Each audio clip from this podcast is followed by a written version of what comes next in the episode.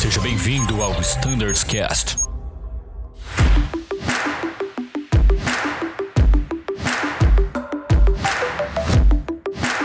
Fala pessoal, sejam todos muito bem-vindos ao Standards Cast. Eu sou o Danilo e este é o Standards Cast especial com o tema Regulamentos de Tráfego Aéreo.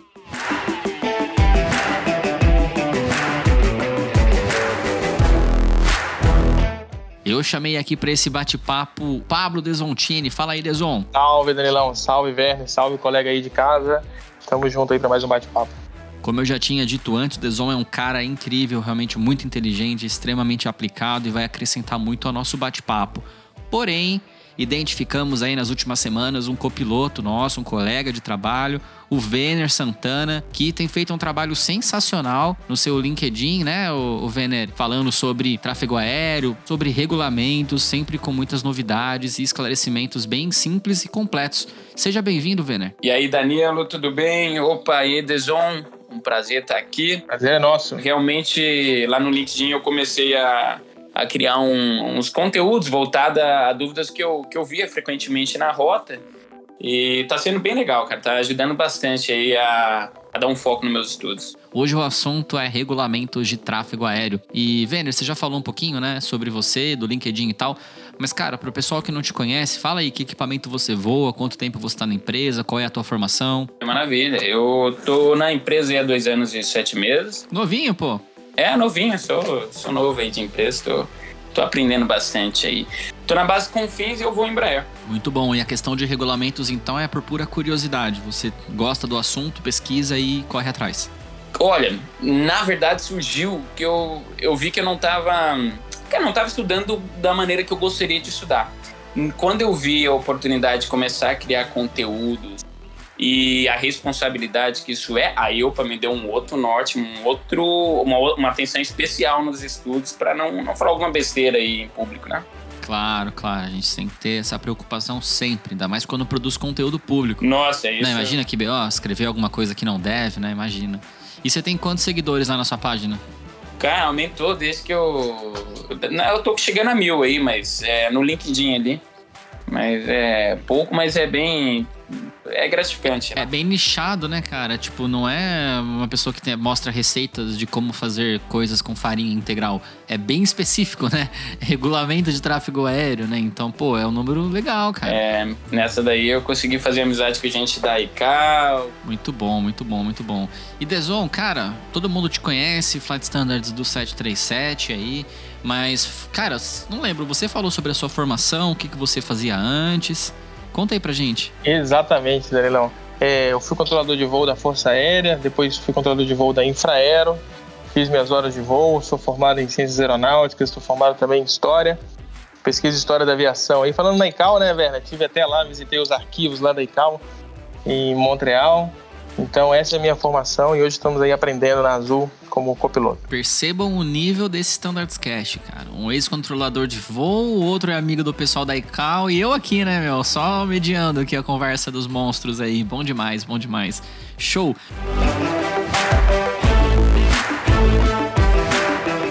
Mas chega de bater papo, vamos direto ao ponto. O pessoal adora assuntos técnicos e é isso que a gente vai falar hoje. E a primeira pergunta eu vou fazer direto pro Venner, para ele já sentir como funciona.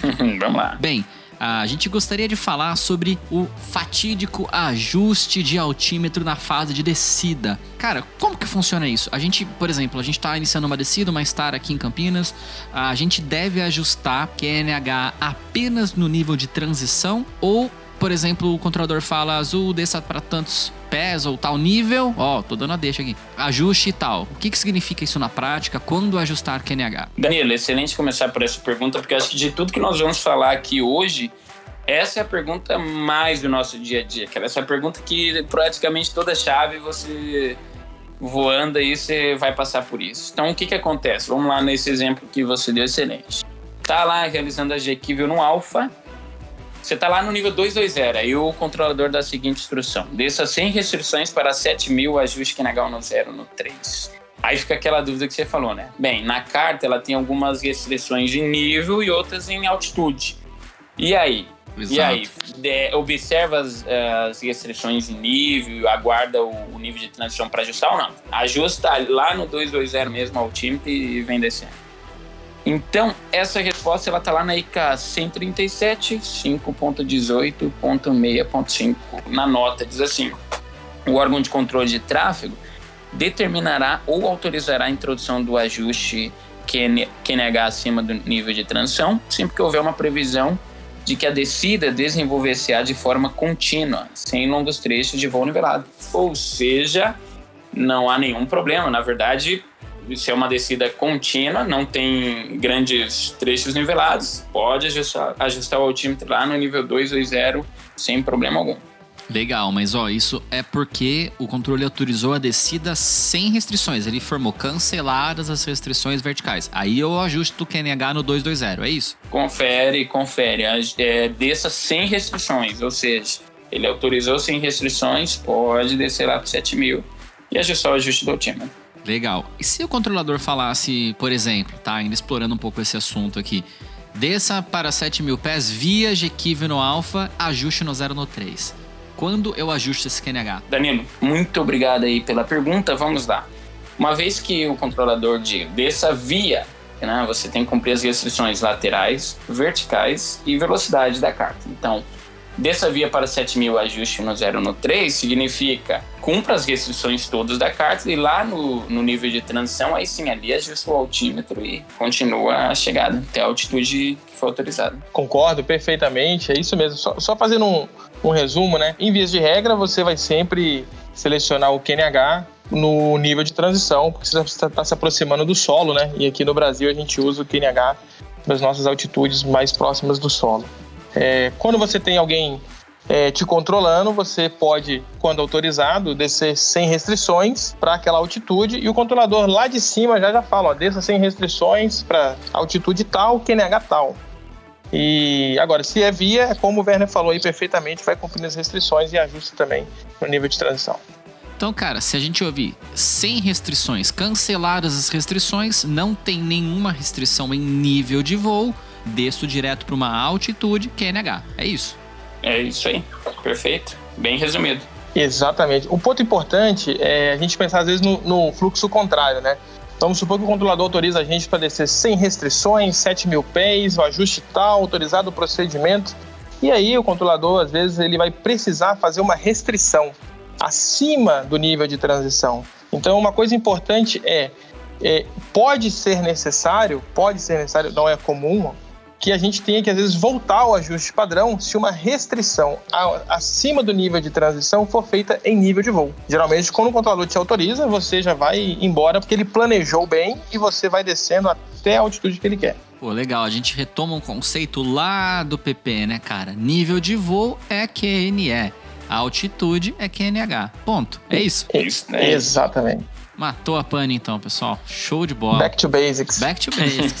a gente fez o PP há tanto tempo e a gente às vezes precisa se recordar desses conceitos tão básicos, né? Exatamente. Mas maravilha, acho que esse ponto tá pacificado, resolveu a pane padrão ali, conforme o manual AICA 137, item 5.18.6.5. Muito bom.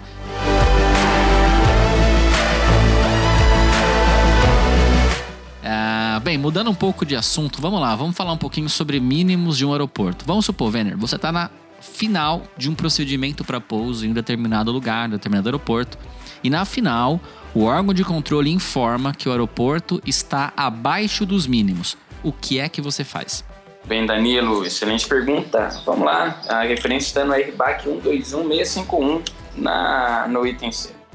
Se o piloto tiver iniciado o segmento de aproximação final de um procedimento de aproximação IFR, de acordo com o previsto no parágrafo E dessa seção, e após isso receber a informação de que as condições meteorológicas estão abaixo dos mínimos estabelecidos, ele pode prosseguir até a aproximação, até a altura de decisão ou a IDA, e ao atingi-la, em a qualquer tempo antes do ponto de aproximação perdido, o piloto pode continuar na aproximação e pousar. Então, sim, Danilo, é, estamos lá, passou o Final Approach Point para um procedimento de precisão, um procedimento que tenha guia vertical. Ou o FAF, né, para um procedimento de não precisão, o FAP o, o FAF eles caracterizam o início do segmento final. Se estiver lá, no segmento final, Pode sim, pode pousar. Ao avi- Se avistar a pista, né? Se, se avistar o. Tem algumas coisas que constam aqui no RBAC 121651 que são necessárias, claro, para você poder para você poder prosseguir após o mapa, né? Mas sim, pode, Danilo. Maravilha. Tá, então ficou claro que se eu tô na final, recebo a informação que está abaixo dos mínimos, eu prossigo até os mínimos do procedimento, DH, DA, MDA, enfim. E se eu estiver estabilizado, item 1, né, da, do 121.651, C, item 1. Ah, se eu tiver estabilizado, se eu tiver com a visibilidade adequada, se eu tiver visual com o ambiente da pista, runway environment, ou seja, luz de aproximação, etc, etc, etc, então eu prossigo. Se eu não tiver visual, eu arremeto. Ponto pacificado, todo mundo aqui entendeu e compreendeu. Mas aí entram as questões de interlinhas de regulamento. Deson, e se eu receber essa informação antes de iniciar o procedimento? Eu estou na STAR, o aeroporto de Campinas se encontra abaixo dos mínimos. Eu posso pedir para fazer o procedimento? Exatamente, Danilão. Então, esse é o item que mudou né, no nosso RBAC. Antes você não poderia nem iniciar o procedimento, né? Se você não tivesse passado o fixo de início. Opa, pessoal, é o Danilo aqui na área, uma nota aqui do editor. A gente precisa fazer uma correção na informação original deste podcast. Na verdade, o que o item 121.651 do RBAC 121 na emenda 10, que passa a vigorar no dia 1 do 7 de 2020, traz pra gente no item bravo em diante, é o seguinte, vou ler aqui para vocês, tá? Exceto como previsto no parágrafo delta dessa seção, nenhum piloto pode continuar uma aproximação após passar o fixo de aproximação final ou, quando tal fixo não existe, começar o segmento de aproximação final de um procedimento de aproximação por instrumentos, a menos que a última informação meteorológica, emitida por órgão do comando da aeronáutica ou por órgão reconhecido por ele, confirme visibilidade igual ou maior que os previstos no procedimento de descida IFR sendo realizado. Ou seja, pessoal, o que isso significa? Nós podemos sim iniciar uma aproximação com a informação de que o aeródromo se encontra abaixo dos mínimos. O que nós não podemos fazer é ingressar na final se as condições permanecerem abaixo dos mínimos.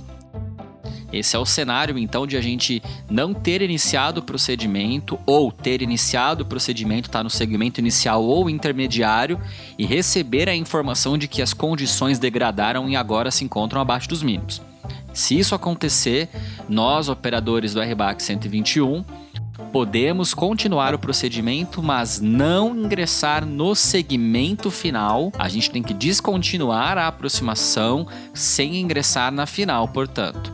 É diferente do outro cenário que todos nós conhecemos, que estamos na final e recebemos a informação de que as condições se degradaram naquele momento, então a gente pode completar o procedimento até a DH ou MDA ou DA e ali sim decidir se avistar a pista, pousar ou se não avistar, iniciar um procedimento de aproximação perdida. Então fica aqui uma nota de correção da informação original que a gente publicou, tá bom?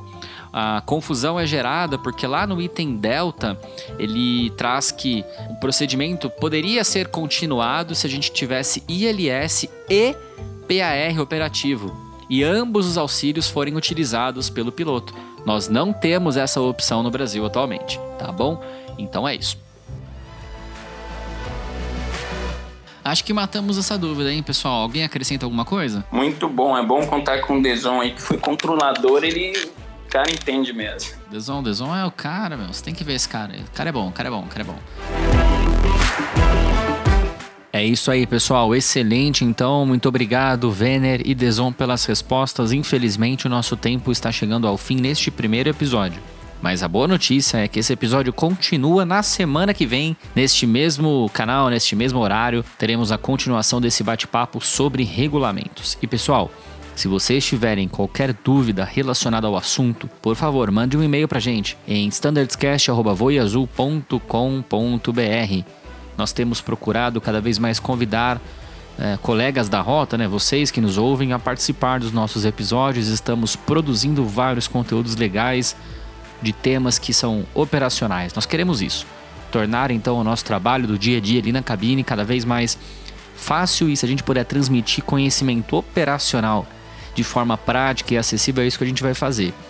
Só que para conquistar esse objetivo, nós precisamos que vocês nos falem o que vocês têm dúvida, o que está sendo legal, o que está sendo ruim, e assim a gente adequa o nosso conteúdo, o nosso programa, de acordo com a necessidade e a relevância que vocês ah, consideram ali mais importante, tá bom? Então a gente vai encerrar por aqui esse episódio. Muito obrigado, Deson. Muito obrigado, Vener. Vou parar de falar por aqui. Semana que vem a continuação desse episódio de regulamentos vai ao ar. E enquanto isso, se você não assistiu os outros episódios, por exemplo, a gente tem um episódio especial do Dia do Aviador com o John, nosso presidente, e ele falou várias coisas importantes sobre o crescimento da Azul, o futuro de nós todos aqui na empresa, principalmente o grupo de voos, aviadores. E então lá você consegue obter várias informações interessantes e legais num bate-papo descontraído e informal com o nosso presidente. Se você não ouviu, corre lá, assiste. É o episódio número 18, tá aqui na playlist logo abaixo deste episódio aqui, tá bom? Fique por dentro dos nossos novos conteúdos, contribuam com suas dúvidas e sugestões e semana que vem a gente continua. Muito obrigado e tchau!